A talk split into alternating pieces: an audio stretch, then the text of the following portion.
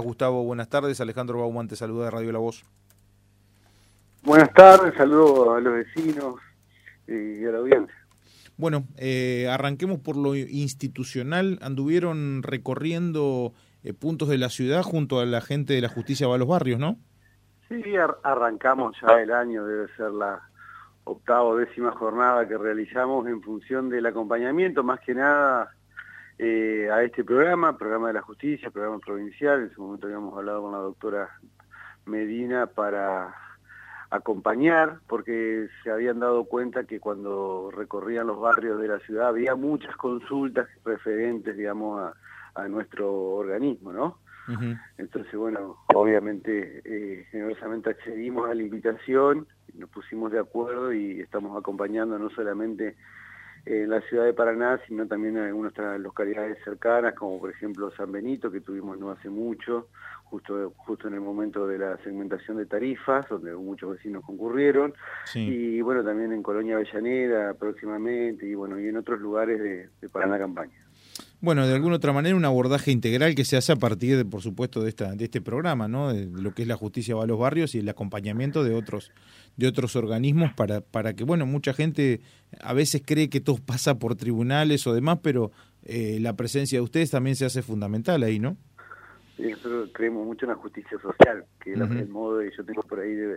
ver de ver las cosas en función de, de, la ayudar, en este caso, a organizar alguna problemática familiar. Por ejemplo, el día de hoy también, también nos acompañó la, gente de IPRODI, de discapacidad en la provincia, porque también nos habíamos dado cuenta que muchas consultas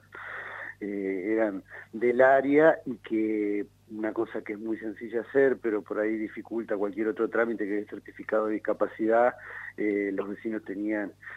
no tenían, mejor dicho, la información que necesitaban para, para llevar adelante ese ese certificado, ¿no? Entonces, bueno, al acompañarnos hoy de, la gente de IPRODI, también le podíamos explicar a los vecinos muy fácilmente, digamos, cómo realizar los trámites. exactamente. Bueno, eh, no, puedo obviar preguntarte por el, por el contexto nacional, por esto que arrancó hace una semana, a ver, que, que, formalmente arrancó hace una semana, bueno, a partir de lo que de lo que fue este, este alegato del fiscal Luciani respecto de en la, causa de vialidad, de la figura de Cristina y el peronismo que, eh, digo, eh, reverdeció, este, se levantó del letargo en el que muchos decían que estaba, digo, ¿qué, qué, qué pasó a partir de eso, Gustavo? Bueno, indudablemente pasó una cuestión metodológica que fue ofensiva. Eh, si bien en este caso hablábamos de, procedimientos judiciales, digamos, eh, fue ofensiva la manera con que eh, se viene tratando a la compañía Cristina. En función de eso, indudablemente, eh, sectores del peronismo, sectores que no, necesariamente son peronistas, que son, adhieren, son adherentes, acompañan la figura de Cristina, también se, se movilizaron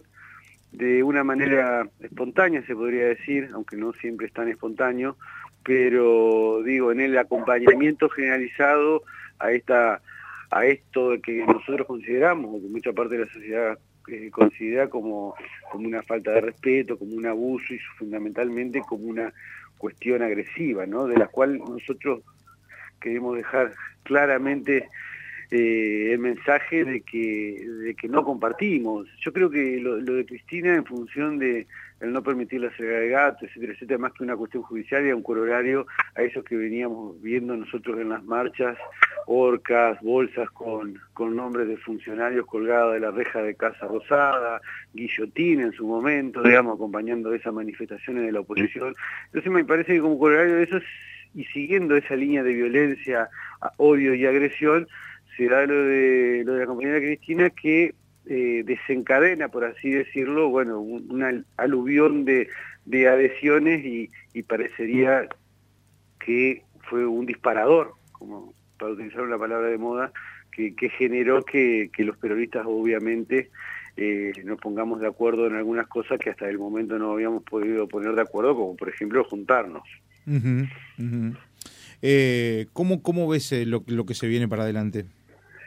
Creo que es eh, a resolver, indudablemente hay un contexto social, económico, político que es a resolver, donde con muchísimas dificultades, tenemos que transitar eh, día a día, hora a hora, donde nosotros vemos que hay una desorganización en función de lo que es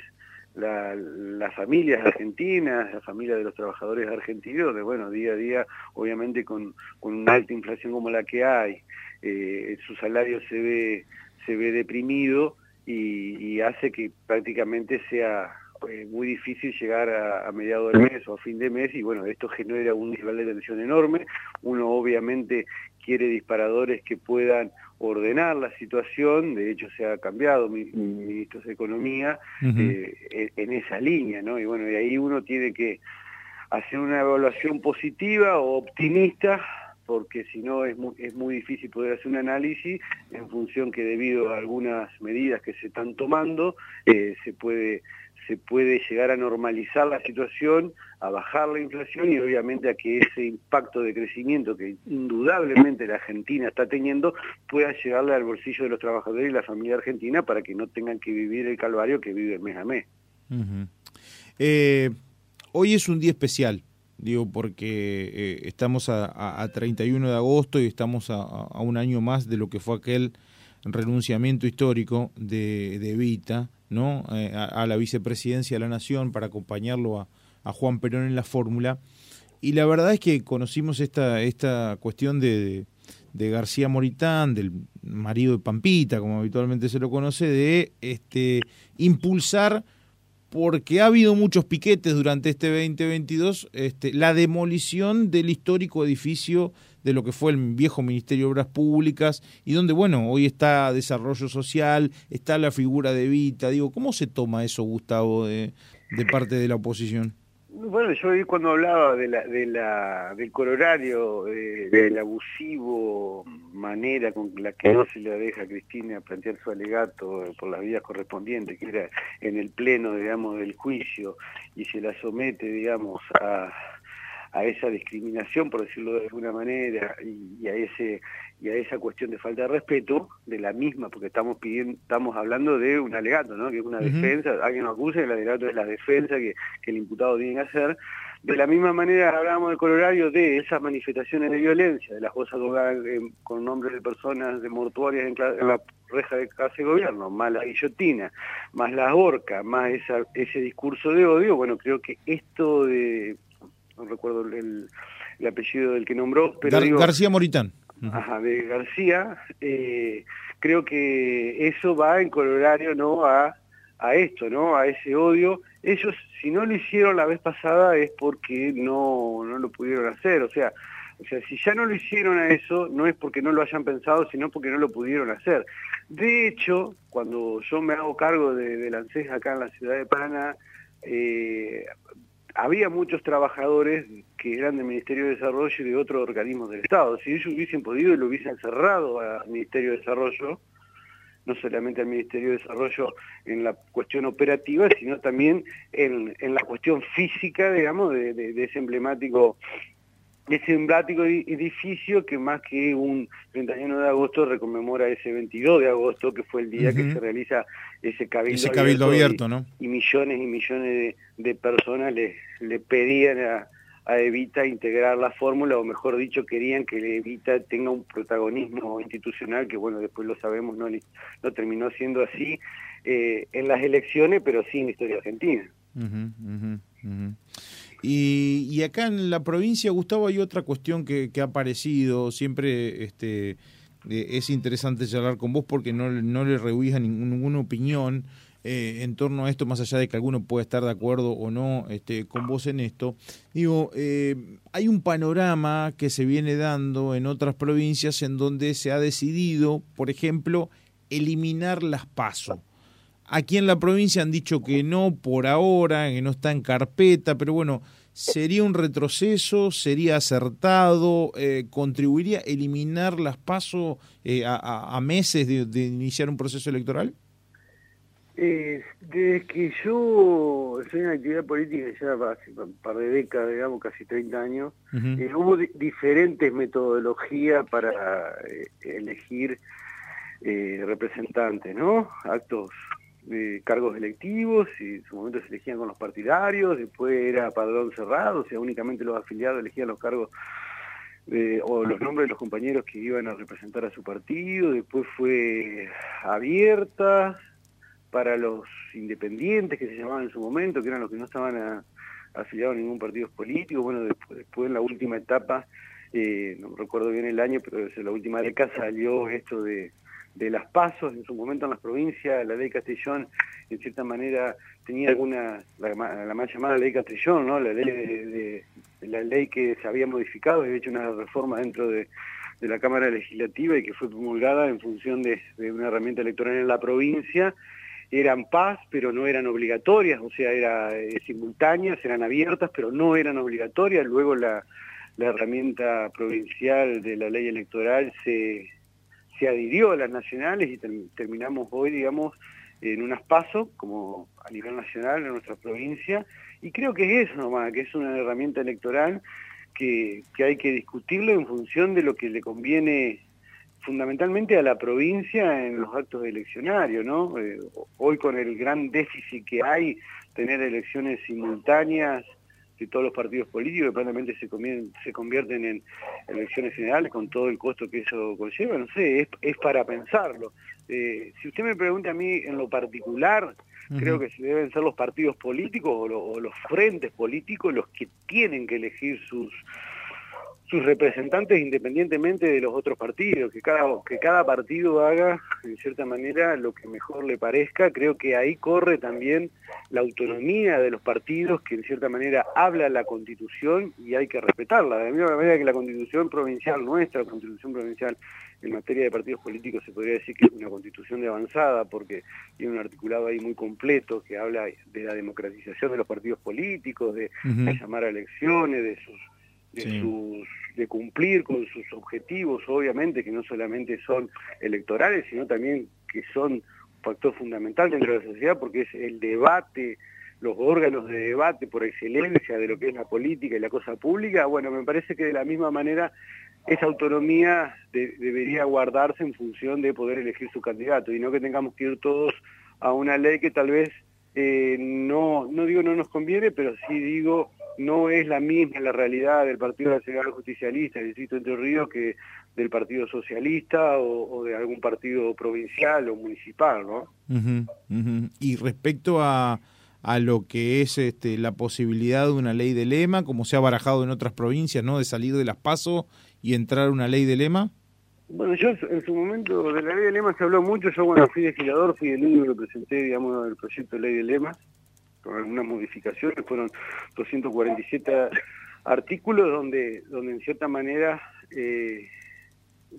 se quería o pretendía en su momento no poder poner en discusión luego eh, algunas reformas de, la ley electoral, ¿no? que después no se terminaron dando. Eh, fue en la instancia de, de algo que salió en su, en su momento, que era la discusión de la, de la boleta electrónica, de la boleta única electrónica. Eh, en ese marco mi aporte fue la modificación de la ley en función de la ley de lema. Es una de las alternativas evaluando las herramientas que ya le digo que, que deben tener, digamos, las provincias con cierta autonomía, tal vez en función de, de la elección. Ahora, si usted me pregunta cuál es la mejor, creo que la que sale del debate. El debate no está abierto y me parece que se perdió un tiempo precioso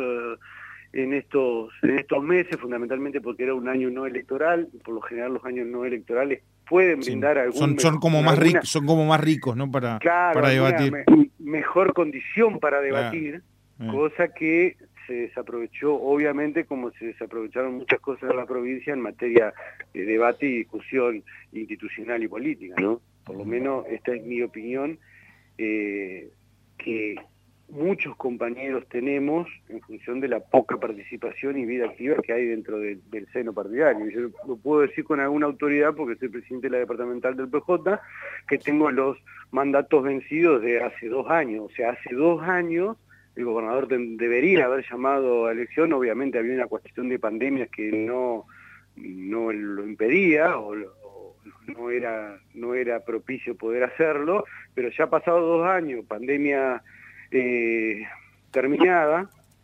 tranquilamente podríamos en este año eh, regularizar la situación de las autoridades partidarias y convocar a un congreso como si por ahí, ahí lo están haciendo otras provincias. Yo cuando escucho que la provincia del Congreso Nacional del Partido Justicialista se junta o el Congreso de la provincia se junta o, convocaron a un congreso y los compañeros de otra provincia pueden, dicen si pueden ir y le dicen le tienen que andar explicando que no, que es provincial, que no. La verdad que siento una sana envidia en función del debate que se genera en otros lugares y en nuestra provincia no. ¿Vas el sábado a la marcha a Plaza Alvear? Sí, voy, voy eh, fundamentalmente, eh, fundamentalmente voy en reconocimiento que eh, Cristina Fernández de Kirchner, un cuadro político, ha sido agraviada, viene siendo agraviada sistemáticamente por propios y extraños. Y esto lo quiero dejar claro, indudablemente en, en esta última instancia ha sido agravado por un sector de, la justicia en complicidad, digamos, indudablemente, porque esto salió en eso que muchos quisieron